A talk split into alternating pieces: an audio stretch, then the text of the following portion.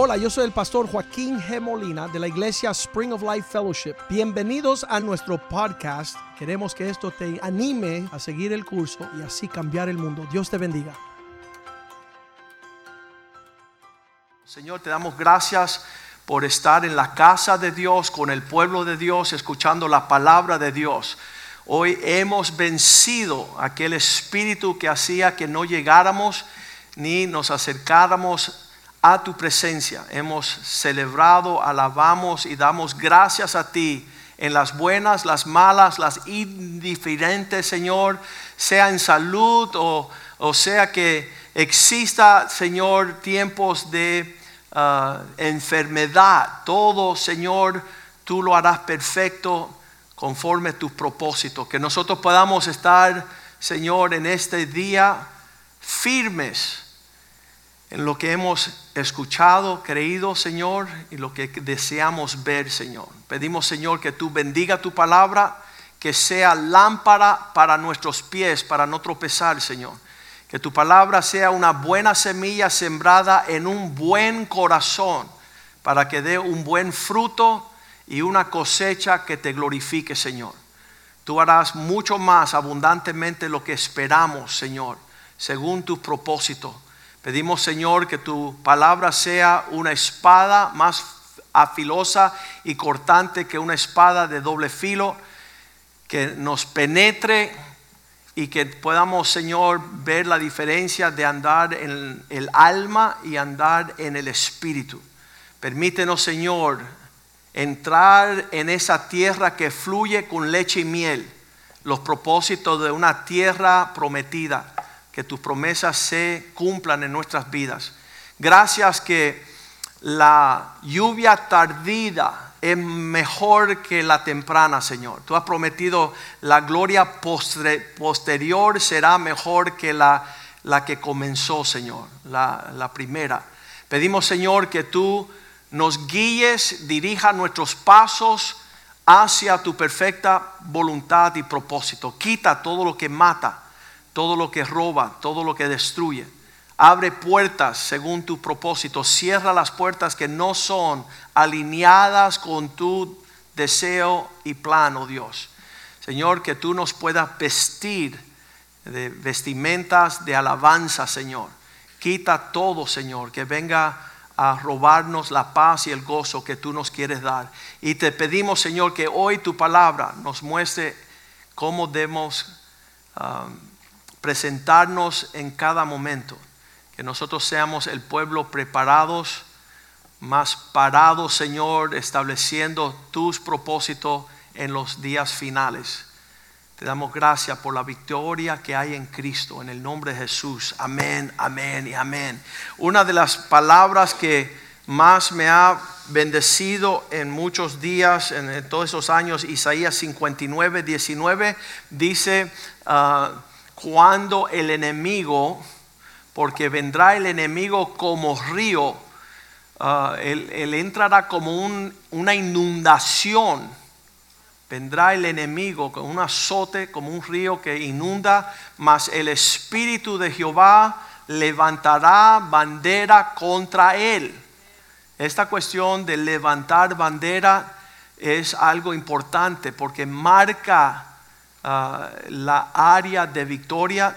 Un pastor hace un mes estaba leyendo, dice, no, no es cuando el enemigo entra como un río, sino cuando el enemigo entra como un río, el Espíritu de Dios va a levantar bandera contra él. Quiere decir que, que la fuerza de la corriente viene con el Señor y no con, con el enemigo.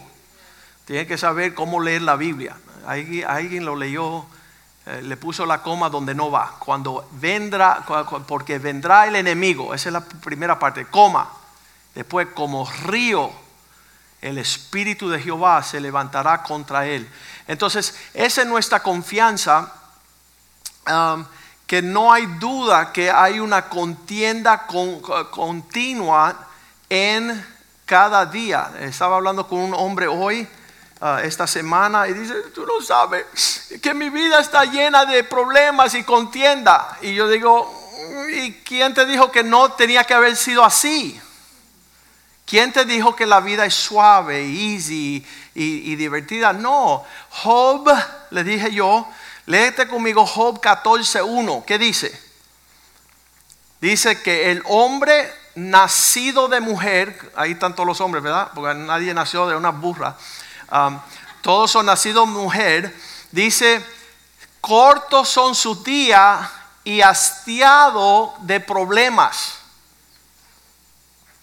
Cuando tú lees ese versículo, tus ojos se despiertan, porque nosotros tenemos, eh, eh, todo me va a salir bien, y cuando te viene algo más, tú dices, ¿y qué ¿Y qué ¿Y qué, ¿Y qué Y tú piensas que la vida está supuesto a ser fácil, y no.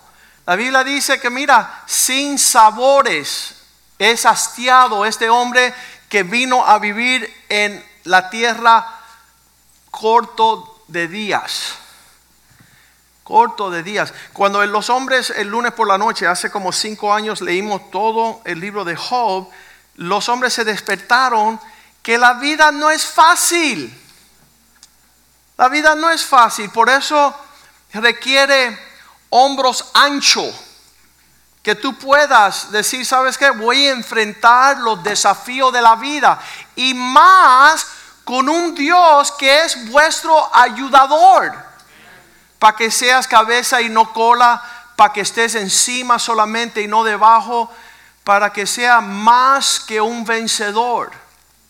Esto, esto es tremendo y, muchas personas hasta esto me dijeron, dice, ay, pues, Pastor Molina, tú lo haces lucir todo fácil. Usted no quiere ni la mitad de las pruebas que yo tengo. ¿Cuántos dicen amén?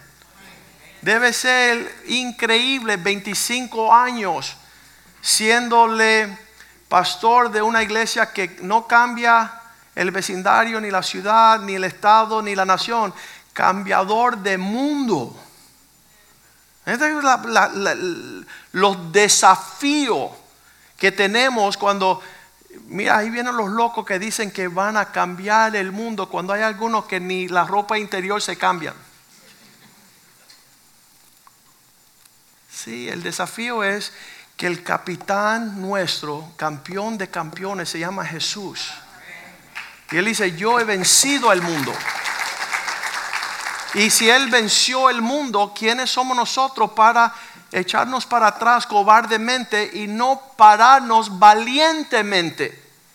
A veces uno está ahí como que temblando, nervioso, pero nuestra, nuestro porte es cuando nadie se para yo me voy a parar. ¿Por qué? Porque Él se paró. Como Él venció, nosotros también venceremos. Es el espíritu excelente que Dios nos ha dado.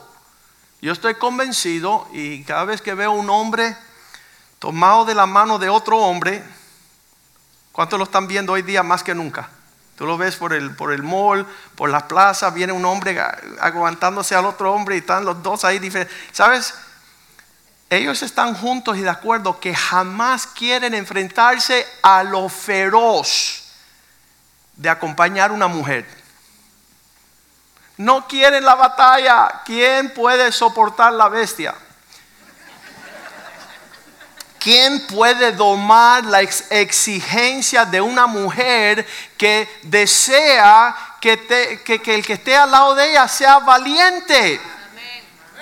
Que se pare y diga, por aquí es la cosa, porque él, por, ahí es.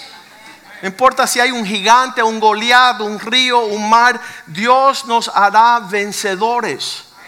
Y eso es lo que es sabroso de de en estos días que los hombres no desean pararse.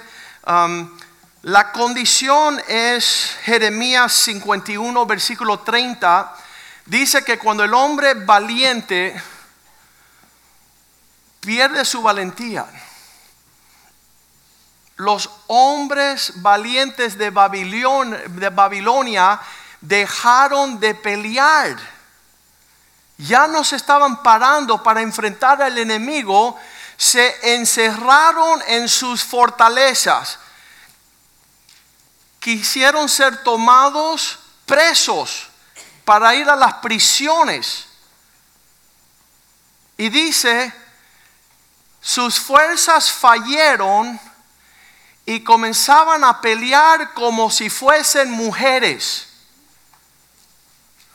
En otras palabras, ese hombre que fue llamado a defender a su esposa y su familia, ahora empieza a ubicar el lugar de mujer, queriendo que otro hombre lo defienda a él.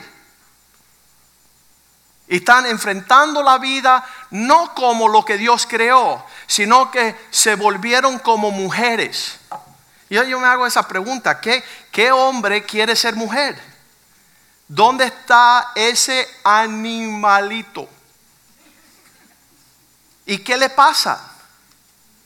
¿Por qué se desvistió de la honra de lo que Dios creó para no ser cobarde? ¿Sabes? Yo estoy convencido que la razón por la cual Dios nos ha dado, no nos ha dado un espíritu de temor y Él aborrece la cobardía es porque Él creó al hombre y le dijo, oye socio, yo voy a pelear todas tus batallas para que tú seas cabeza y príncipe y campeón. Para que el hombre sea valiente y haga como hizo David en 1 Samuel 17, donde se levanta Goliat y él dice, tú vienes contra mí con espada y jabalina, mas yo vengo contra ti con el poderoso gigante mío. Yo no estoy solo en la batalla, hoy Dios me dará la victoria. Y el hombre que puede caminar con Dios tiene la capacidad de pararse. Así el tema de la prédica, párate firme. Párate firme ya de una vez, porque estamos viviendo una generación que que no hay personas que se paren. La palabra que es opuesto, contradictoria a pararse es agacharte. Y estamos viviendo una generación donde los hombres brillan por su ausencia. Están agachados.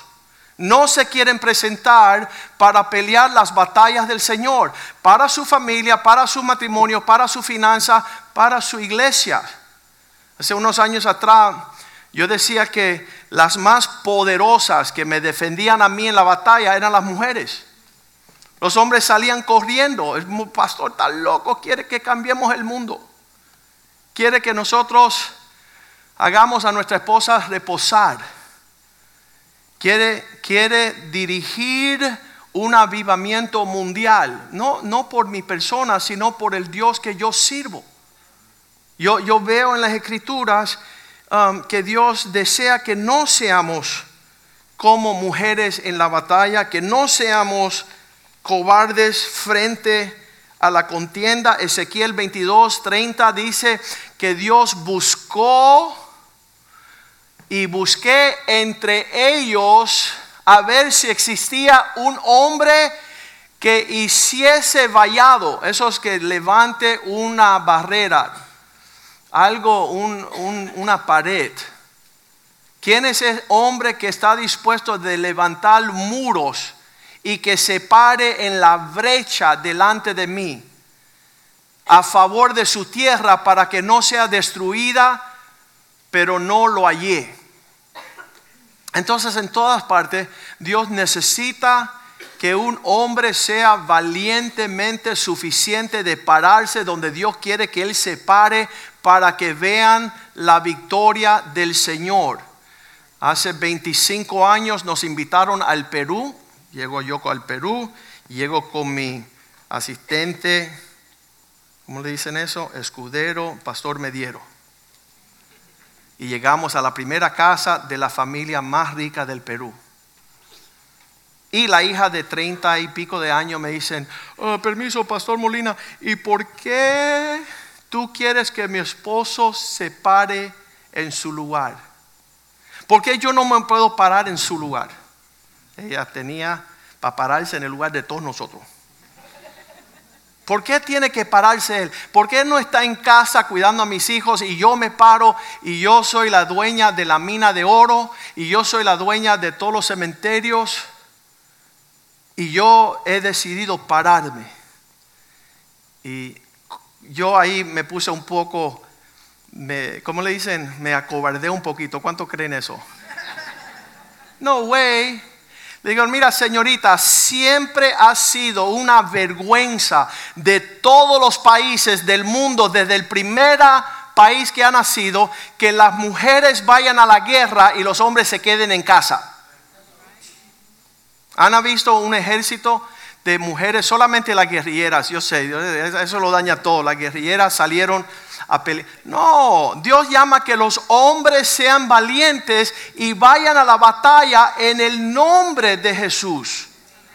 Él nos prometió la victoria desde hace mucho tiempo.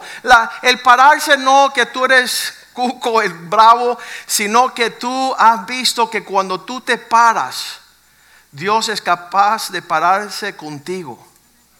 Eso es lo que sucedió en Hechos capítulo 7, cuando salieron a apedrear a Esteban, el primer mártir de la iglesia. Dice que ellos estaban frente a él con acusaciones, Hechos 7:54. Dice que oye, cuando oyeron estas cosas se enfurecieron. Cuando tú te paras con el Señor, no piensa que va a ser placentero. Las personas se van a enfurecer. Pues, ¿cómo que tú dices que mi esposo no? Y yo puedo, y yo te voy.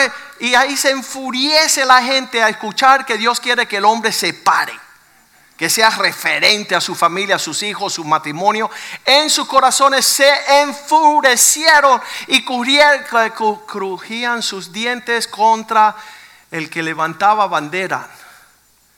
Esteban se estaba parando fuerte a testificar que Cristo era el camino y las personas se enfurecieron. Versículo 55 dice, cuando oyeron esas cosas, pero Esteban lleno del Espíritu de Dios, puesto los ojos en los cielos, subió su mirada y vio la gloria de Dios. ¿Y quién estaba ahí? Estaba Jesús parado, estaba a la diestra de Dios. En el inglés dice, cuando se paró Esteban, Jesús se paró.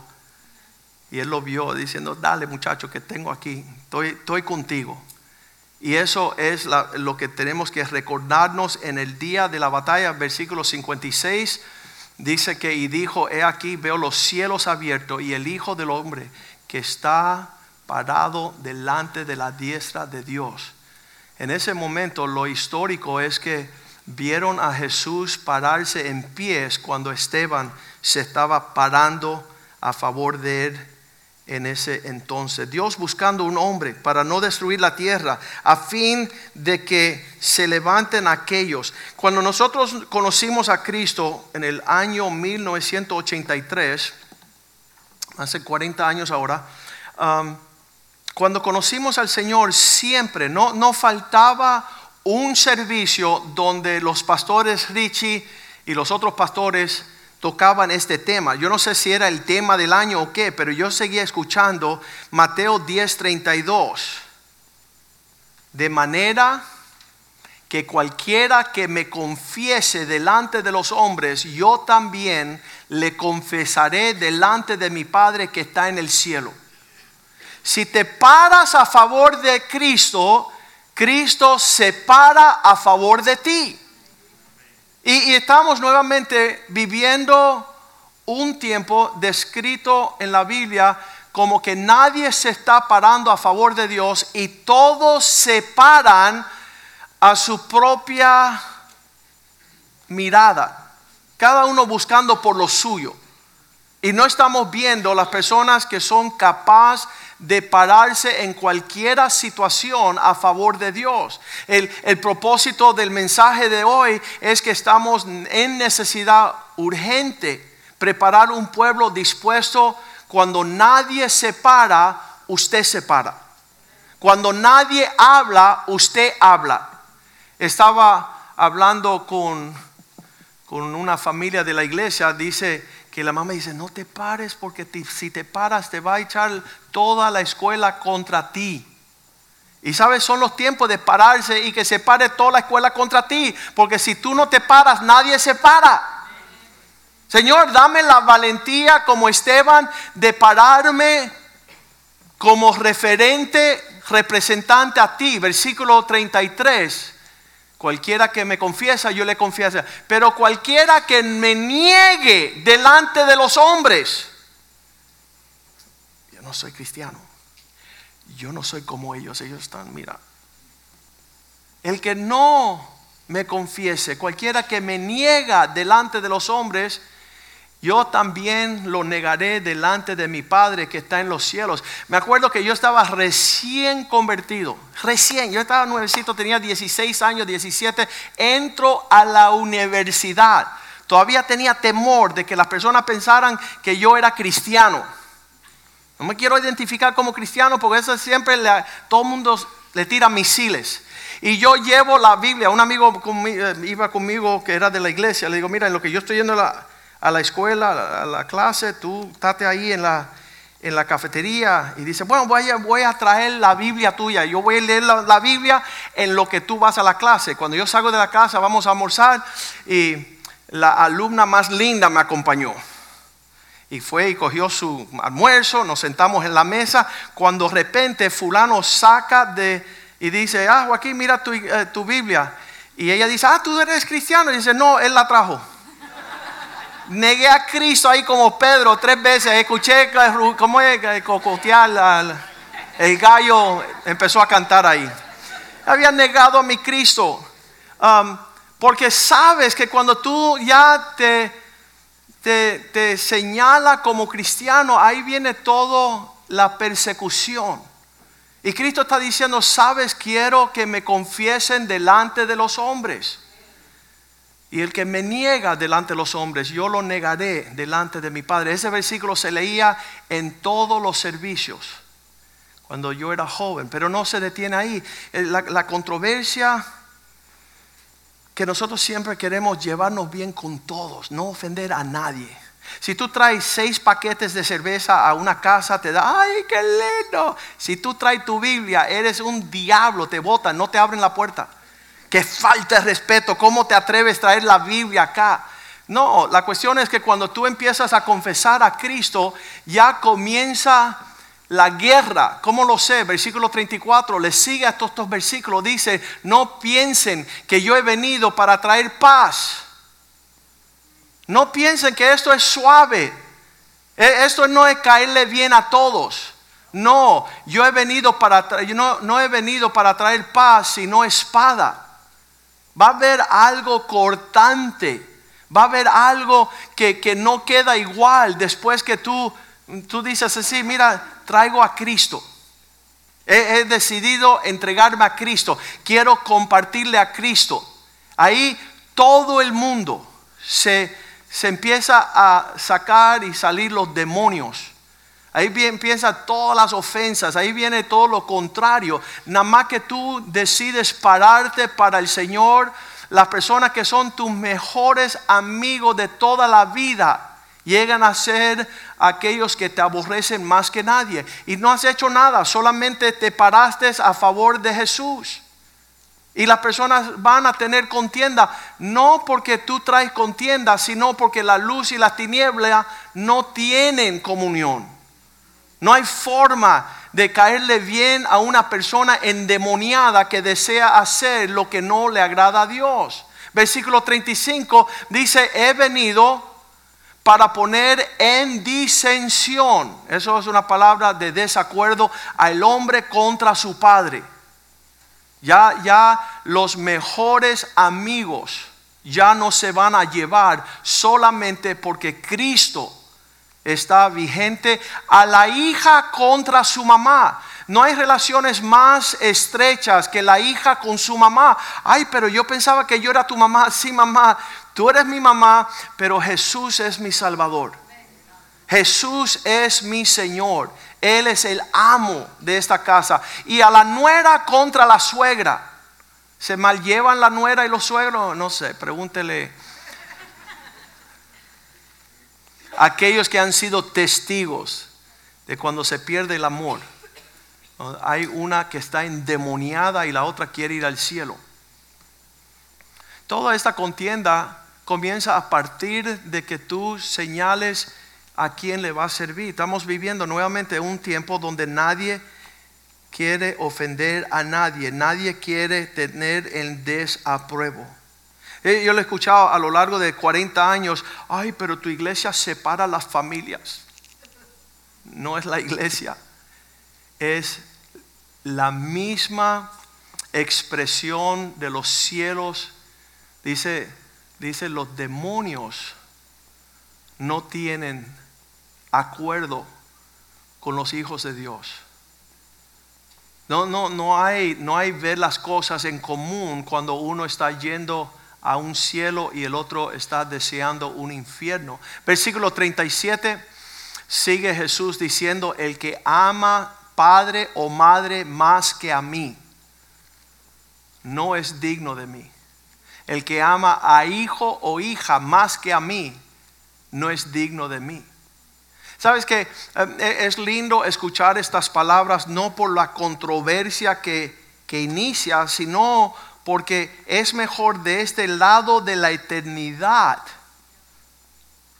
llegar en ese entendimiento, porque en el próximo lado de la eternidad puede hacer que esas familiares y esos hijos y esos nietos y esos nueros y esos ah, abuelos quizás estén en el otro lado de la eternidad, ya perpetuamente. Yo siempre utilizo la escena de Jesús cuando viene su mamá al templo con sus hermanos a buscarle, dijeron, tu mamá y tus hermanos están afuera. Y él dijo, no, mis hermanos y mi hermana son aquellos que hacen la voluntad del Padre. Los que están alineados con el Padre son aquellos que son mi familia. Los que están allá afuera no sé en qué están. Dice la Biblia que los hermanos de Jesús no creían que Él era el Mesías. Lo desafiaban. Pero ¿sabes qué sucedió en la cruz? Miró hacia abajo y vio su mamá. Y le dijo, Juan, cuida a mi mamá como si fuese tu mamá. Yo creo que eh, lo que causó que María cruzara la banda de quedarse afuera fue el día que eh, Jesús se paró fuerte a decir, mamá, tú perteneces adentro y no yo afuera. Es súper importante que nosotros podemos llegar a esta realidad. Él lo describe como aquel, versículo 38, que no toma su cruz y me sigue. Dice, el que no toma su cruz y sigue en pos de mí no es digno de mí. No va a estar donde yo quiero que Él esté. Y, Él sigue diciendo las palabras, versículo 39, aquel que quiera salvar su vida, el que quiere hallar su vida, la perderá. Y el que pierde su vida por causa de mí, la hallará. Todos estos versículos son bien fuertes, deben de ser el tema de nuestra mm, ah, meditación porque versículo 40, el que recibe, el que vosotros recibe, a mí me recibe. Y el que me recibe a mí, recibe al que me envió. Eso, eso siempre va a ser el orden de la batalla. Las personas que abran su corazón y sus brazos para recibir a Cristo, abren su corazón y sus brazos para recibir su voluntad y reciben el galardón. Así lo dice el versículo 41, el que recibe un profeta por cuanto es mi profeta, recompensa de profeta recibe. Y el que recibe a un justo por cuanto es justo, recompensa del justo recibe. Versículo 42, el que recibe uno de estos pequeños, un, el que le dé un vaso a uno de esos pequeños de agua fría solamente, por cuanto es discípulo, de cierto os digo que no perderá su recompensa. Todo, todo es eh, algo súper importante. Estamos diciendo que se están perdiendo familias enteras. Familias enteras se están perdiendo porque los padres rehusan pararse a favor de Dios. Cuando nuestra iglesia comenzó hace 25 años, había una familia bien linda um, y ellos tenían una pareja de, tenían una niña mayor y un varoncito menor y nosotros teníamos esa línea de que Cristo le agradaba la santidad, la pureza, no quería que nos mezclaran con el mundo, no queríamos que... Y sabes, esa familia se insultó, el pastor Joaquín muy radical, ¿y cómo va a hablar a nuestra hija de 12 años? De 12 años que no se mezcle con el mundo, nuestra hijita tiene que tener amistades porque pobrecita. Y mira, es más, nos vamos de la iglesia porque ya esa línea es muy agresiva. Y 10 años después, la de 12 añitos tenía 22. Y cuando estamos viendo su jornada, estaba en la mansión de los perversos, el Playboy Mansion, con Hugh Hefner. rodeada de prostitutas y demonios. Porque lo que un poco de levadura, usted no sabe cómo se ensancha todo el excremento, todo lo sucio eh, se acumula allí. Y tiene que ver un referente de nuestros días. Tiene que ver una persona radical que marca, haz lo que tú quieras. Jesús es el mismo ayer, hoy, por los siglos. Él no va a comprometer, no va a negociar. Eh, hemos visto la destrucción demasiado cerco para hacernos los locos. Y entonces ese es el desafío, dejar de ser agentes secretos. ¿Cuántos conocen un cristiano agente secreto? Donde no le deja saber a nadie que ama a Cristo, que va a la iglesia, que diezma, que ofrenda, que, que participe. Qué triste. Las personas que son agentes secretos, aquí lo tengo en la Biblia, Juan 19, 38, el que pidió el cuerpo de Cristo se llamaba José de Arametía, ¿verdad? 19, 38. Después de todo esto, José de Aramatea, que era discípulo de Jesús, pero secretamente. Hay, hay departamentos de seguidores secretos. No, yo no soy cristiano, mi hija sí es bastante creyente. No, usted levante bandera. Levante bandera donde usted está, porque eso le va a clasificar ser librada de todo lo que el demonio tiene. Este discípulo de Jesús, pero secretamente, por miedo de los judíos, le rogó a Pilato que le permitiese llevarse el cuerpo de Jesús después de la crucifixión y Pilato se lo concedió. Entonces vino y se llevó al cuerpo de Jesús. Yo, yo no quiero llegar al cielo como agente secreto. Yo no quiero como este individuo que dice que fue a una empresa, aquí lo tengo, una ilustración de un hombre que fue a una empresa de un montón de impíos. Todos eran locos, eran mundanos, eran personas que vivían con soberbia, lejos de Dios. Y un amigo le dijo, cuidado cuando vas ahí a trabajar, nada más que ellos conozcan que tú eres cristiano y te la van a hacer. Y el fulano dijo, yo sé, pero necesito ir al empleo. Y él fue la próxima mañana al empleo, al año, a los 12 meses, regresó a hablarse con su amigo y dice, bueno, ¿cómo te fue? ¿Te dieron un tiempo fuerte porque fuiste cristiano? Y el fulano dice, no, no, no la pasé tan mal porque nunca me dieron problemas. En todo el año nunca pudieron percibir que era cristiano. Me, guardé tan secretamente. ¿Cuántos se acuerdan lo que hizo Pedro cuando lo acusaron? Tú eres un seguidor de Jesús. Empezó a lanzar las malas palabras. Dice que empezó a insultar para no ah, alinearse como seguidor de Cristo. Y entonces, qué triste que todavía hay un montón de cristianos que no quieren sacar la bandera. Ah, estaba yo en un camino a ir a ver al pastor Jules. Eh, mi hermano estaba graduándose, estaba graduándose de medicina y yo decía, yo voy a montarme un avión y voy para Santo Domingo bien rapidito para celebrar con él. Eh, ya su familia se había venido para acá, estábamos yo y él solo allá. Y cuando estoy volando en un avión. Cuando llegué al, aeropuerto de Miami y me monto en el avión, aquí hay una jovencita súper linda y ya estaba coqueteando y una viejita aquí que estaba también tirando, bombardeando para acá.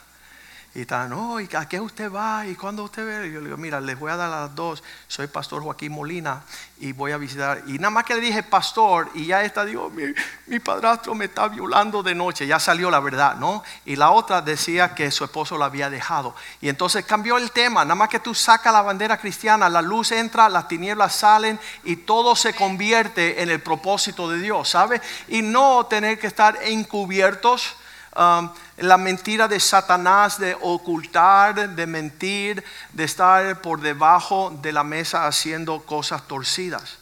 Eh, ese es el espíritu que Dios ha puesto en nosotros, de poder ser valiente en frente a la batalla.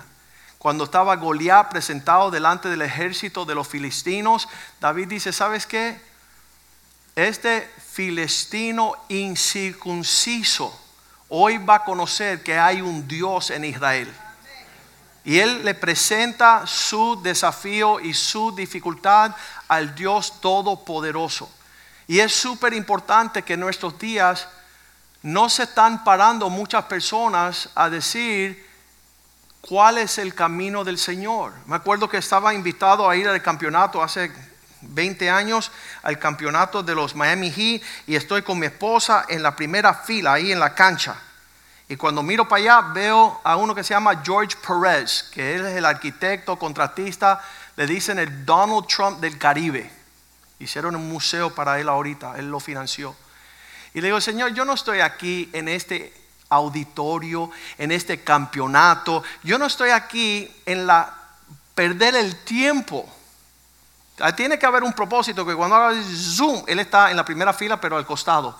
Y ¿en, en cuánto momento me tocaré sentarme al lado de él a darle un flechazo en el propósito de Dios? ¿Qué significa eso? Medio tiempo se guardan los equipos, todo el mundo va a buscar su Coca-Cola, su rosita, y yo voy corriendo donde él. No me pude sentar a él porque este hombre no se movió. Él era el gerente de la ciudad, Ariola. No sé si es César o qué sé yo. Pero Ariola se quedó ahí atrapado entre yo y George Pérez y le digo, Señor Pérez, hoy tú mueres, todo lo que tú tienes se queda. ¿Qué respuesta le vas a dar a Dios de no servirle? Este tipo está loco. Yo vine a relajarme, a pasarla bien y Dios me está acosando. Soy Joaquín Molina, quiero hablar con usted un tema que es referente a tu alma. Porque va a ser la última oportunidad que tengo de, señalarle el camino. Él dice, no estoy interesado. Y el gerente de la ciudad que estaba escuchando y viendo todo dice, yo sí, dame tu tarjeta. Vamos a almorzar esta semana. Yo te llamo.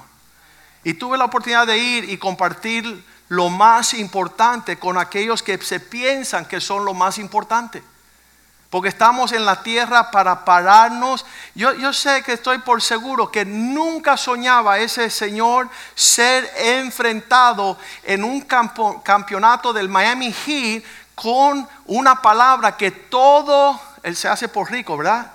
Todo lo que tú tienes, cuando estás en presencia del Señor, Dios te va a pedir cuenta por tu alma. ¿Qué vas a hacer? Tipo estaba confundido, nunca esperaba esa respuesta, no, esa pregunta. Um, eh, me sucede con menudo, estábamos yendo con Jürgen a Suiza y estamos en el aeropuerto de Miami y me cruza Rambo. Y digo, Rambo, Dios mío, Rocky Balboa, hey, Sylvester Stallone. Y el Señor dice, dale. Y le digo, no, Señor, no, no me hagas pasar el oprobio de nuevo, de pararme a tu favor. Y pasó de nuevo. Y digo, Señor, te dije que no. Y pasó de nuevo tres veces, no Señor. Y cuatro veces. ¿Cuántas personas se van para el infierno porque nosotros nos da pena? Que tú eres la línea de rescate y por no identificarte con Cristo, fulano se va para el infierno. Ya, gracias por la misericordia del Señor, a la quinta fue la vencida y digo, ok Señor, voy a ir a, a enfrentarme con Rambo. Le voy a hacer guerra a Rocky Balboa. ¿Te acuerdas Mr. T? Pues aquí viene Mr. C, Cristo. Y saqué mi tarjeta y temblando, porque uno no sabe la reacción que le va a tener las personas, ¿no? Y yo sabía, algo dentro de mí decía, cuando, nada más que yo diga la palabra pastor, la gente le tiene espanto a eso. Y, yo saco mi tarjeta y le digo, Señor Salón, quiero tener una palabra contigo. Y hasta ahí estaba bien y agarró la tarjetita. Y después dije, soy pastor. Y enseguida dice, no necesito pastor. Fue casi automático. Al año murió su hijo de una sobredosis. ¿Qué significa? Que él sí necesitaba un pastor y que Dios llegó a tiempo para librarle a él de los demonios. La próxima vez que lo vea, le voy a decir, yo soy aquel que Dios envió a tiempo a pararme firme delante de ti para señalarte el camino. No tuve nada que decir. Cuando dice no necesito pastor, me sentía súper chico.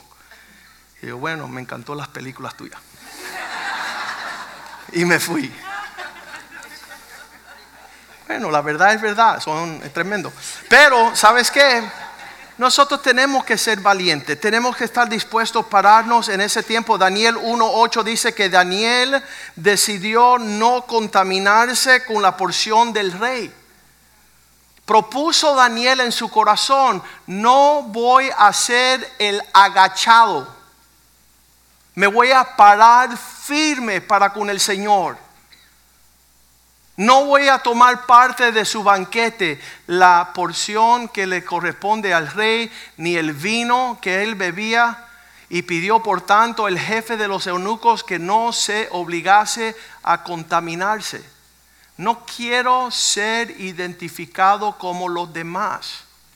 Dios me ha llamado fuerte para este tiempo. El Salmo 91, versículo 7 promete que si tú te paras a favor del Señor, caerán mil a tu lado y diez mil a tu diestra, mas no llegarán a ti. Si tú decides pararte, acuérdese siempre que Dios se va a parar con usted. Y, y, confía que el Señor hará grandes proezas, pero necesita aquel dispuesto de tener la valentía de llenarse del Espíritu de Dios.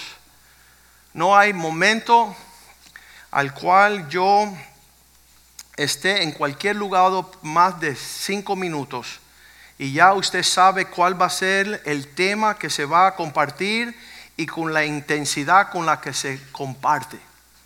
Cuando fui a Home Depot con Richard López el otro día, había un flaco a la salida del cajero y le digo, cajero, ¿cómo te llama? Daniel. Daniel qué? Basulto. Daniel, ¿tú sabes que Dios tiene propósito contigo?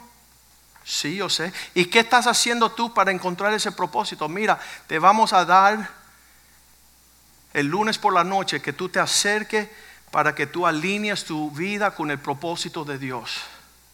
El hombre se fue con una cara de cumpleaños tremenda le dijo a Richard, ¿cómo te dijo en el teléfono? Sí, yo iré con ustedes.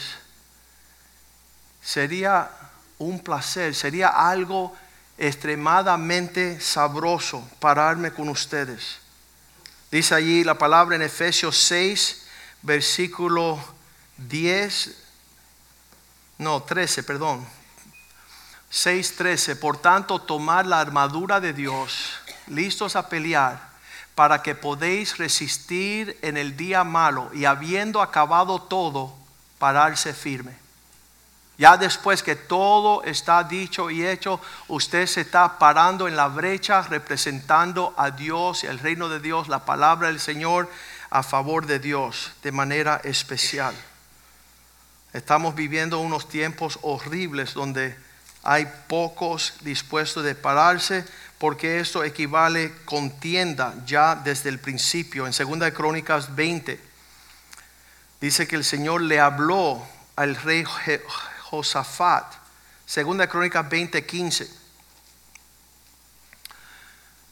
Dijo, oíd Judá, todo y vosotros, moradores de Jerusalén, y tú, rey Josafat, Jehová os dice así, Primero, no temáis ni os medrantéis delante de esta multitud tan grande, porque no es vuestra la guerra, sino de Dios.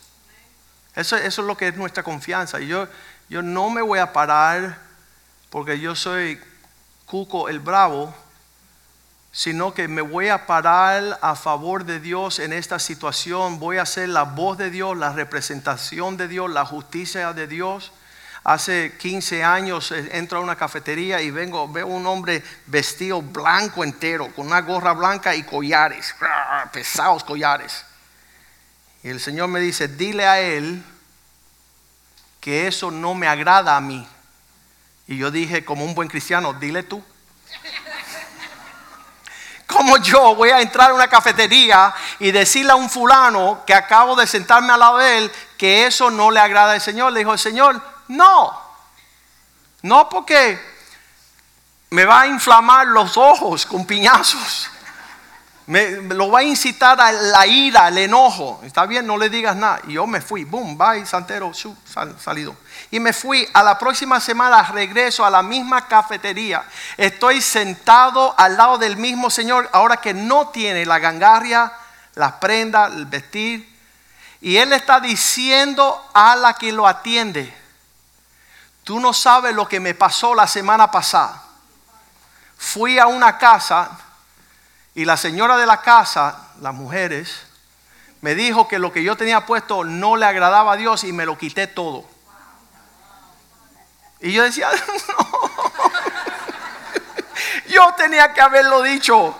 Y el Señor dice, no creas que cuando tú, yo te mando a hacer algo, tú vas a ser el primero, tú vas a ser parte de una gran cadena y línea de personas que está ayudando a salvar un alma. Y yo me arrepentí, le pedí perdón al Señor. Y Señor, dame la fuerza cuando tú me digas decirlo, aunque me revienten, aunque me den golpe. Entender que ya tú comenzaste una obra y la quieres terminar y quieres utilizarlo a nosotros. Es súper importante. No temáis, no amedientréis delante de esta multitud tan grande. Se ven fuertes, se ven increíbles, porque no es vuestra guerra, sino la de Dios. Versículo 17. No habrá para qué pelees vosotros en este caso, porque estar, pero estar quietos y ver la salvación del Señor. Cuando tú te paras a favor de Dios, ver que Dios pelea esa batalla y tú detente y estar quieto. Oh Judá y Jerusalén, no teméis ni desmayéis. Salid mañana contra ellos, porque Jehová estará con vosotros. Qué lindo es el Señor. Cómo Él desea librarnos de nuestros enemigos, pelear nuestras batallas. Mañana cuando salgan contra ellos, yo seré el que voy a pelear. Yo voy a hacer la batalla. Versículo 18, Josafat se tiró, inclinó su rostro a la tierra y asimismo toda Judá, los moradores de Jerusalén, se postraron delante de Jehová y adoraron a Jehová. Creo que parte de nuestra adoración es seguir en pararnos a favor de Dios en la batalla y ver que sea Dios el que nos libre contra nuestros enemigos. Vamos a ponernos de pies y, y realmente es el tiempo donde se sorprende las personas que somos cristianos. Ah, se sorprende cuando tú te paras a, decirle a lo malo malo y a lo bueno bueno. Cuando llegamos a Cuba estábamos entrando a un restaurante yo estaba en un taxi. El taxista estaba manejando por acá, yo aquí, estaba Caracol atrás con otro fulano. Y nos detuvo un hombre en la acera. Después habíamos visto cómo se llama, él se llamaba Alexis. Y no lo conocíamos, pero él, detuvo el taxi y metió su cabezota dentro del carro a hablar con nosotros y dice, mira, cuando te miren de comer, aquí tengo tres mujeres sabrosas. Y le digo, sabes, te estaba buscando a ti. Y él dice, ah, sí, yo sí. Y le doy el libro, que es un hombre, lo tengo acá. ¿Sabes por qué te estaba buscando? Porque los hombres no venden mujeres y te regalo el librito. El tipo se echó para atrás y se fue así. Y le di el testimonio y se fue corriendo. El taxista dijo, ay, qué bueno, nunca he visto eso. Y digo, tú eres un malvado también. ¿Cuántas veces no has parado tú en esta acera sin reprenderlo a él? No, yo estoy bien casado, yo soy fiel a mi esposa. Ahí confesó todos sus pecados. La próxima vez usted llame la atención. Párese. Y se fue el otro, ¡fum! Entramos. Dice, yo se lo tengo que decir a todo el mundo. El taxista estaba fascinado. Cuando una persona se para, van a ver aquellos que se paran contigo.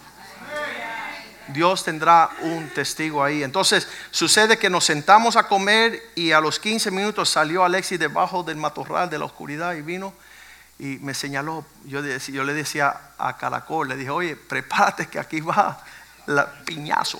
Decirle a un cubano que no es hombre, es fuerte. Le digo a Caracol, prepárate que vamos para allá, esto va a ser piñazo. A tirar silla se ha dicho.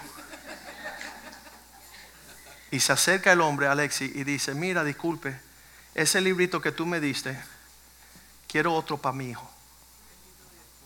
Qué tremendo cuando uno se pare y, otras personas desean decir, ¿sabes qué? Quiero vivir como vives tú. Quiero seguir ese ejemplo. Quiero ser parte de los valientes y no de los cobardes. A eso Dios nos ha llamado. Vamos a, a decirle al Señor, Señor, quiero ser en estos tiempos un referente. Quiero ser un valiente. Quiero dejarle un legado a mis hijos, a mis nietos, cómo pelear las batallas del Señor para que ellos puedan seguir nuestras huellas.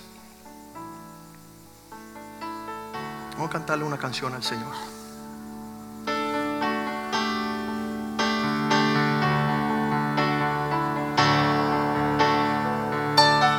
abriendo caminos,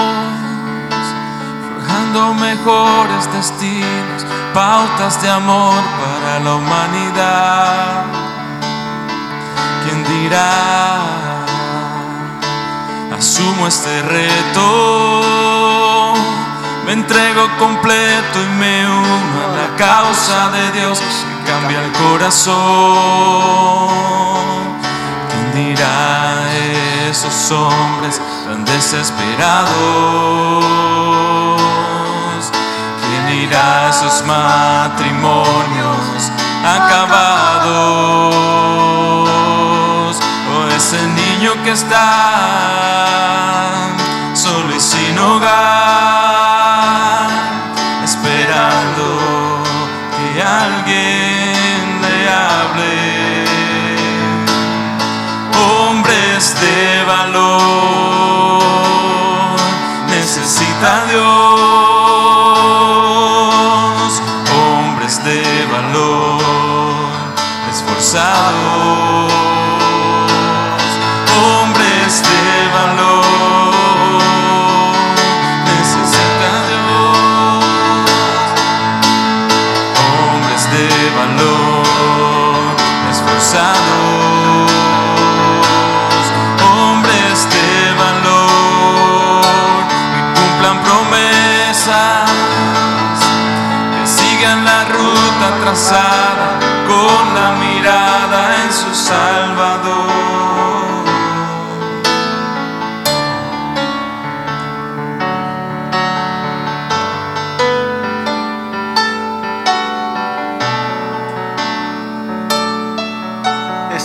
estábamos preguntando quién en Puerto Rico le podrá enseñar a los jóvenes el no desnudar a nuestras hijas.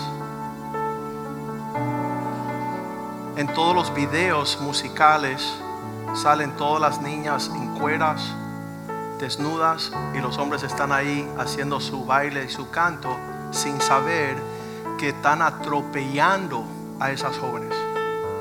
Ezequiel 16, 8 dice que llegué a ti y eran tiempos de amores y extendí un manto sobre ti para cubrir tu desnudez. El amor cubre la desnudez. Y esos jóvenes que están desnudando nuestras hijas, todas esas niñas allá, los videos que están haciendo, no es una muestra de avance, ni prosperidad, ni éxito, sino derrota que el verdadero amor encubre la desnudez y está dispuesto a entrar en juramento y entrar en el pacto del matrimonio. Pero si no se levanta una generación de hombres valientes, y yo tengo muchos amigos que están en Puerto Rico y me dicen, tú puedes creer, mira lo que está pasando aquí. Y yo le digo, está pasando porque tú no te paras. Porque al pararse se va a echar de enemigo a todos. Pero ese es nuestro llamado. Ser valiente suficiente para pararnos en cualquier lugar donde la palabra de Dios está siendo atropellada. La palabra de Dios, el propósito de Dios, la voluntad de Dios, el reino de Dios. Padre, te damos gracias esta mañana porque hemos visto la belleza, la hermosura de tu santidad, lo lindo de poder tener la valentía a pararnos en tiempo y fuera de tiempo a favor del reino.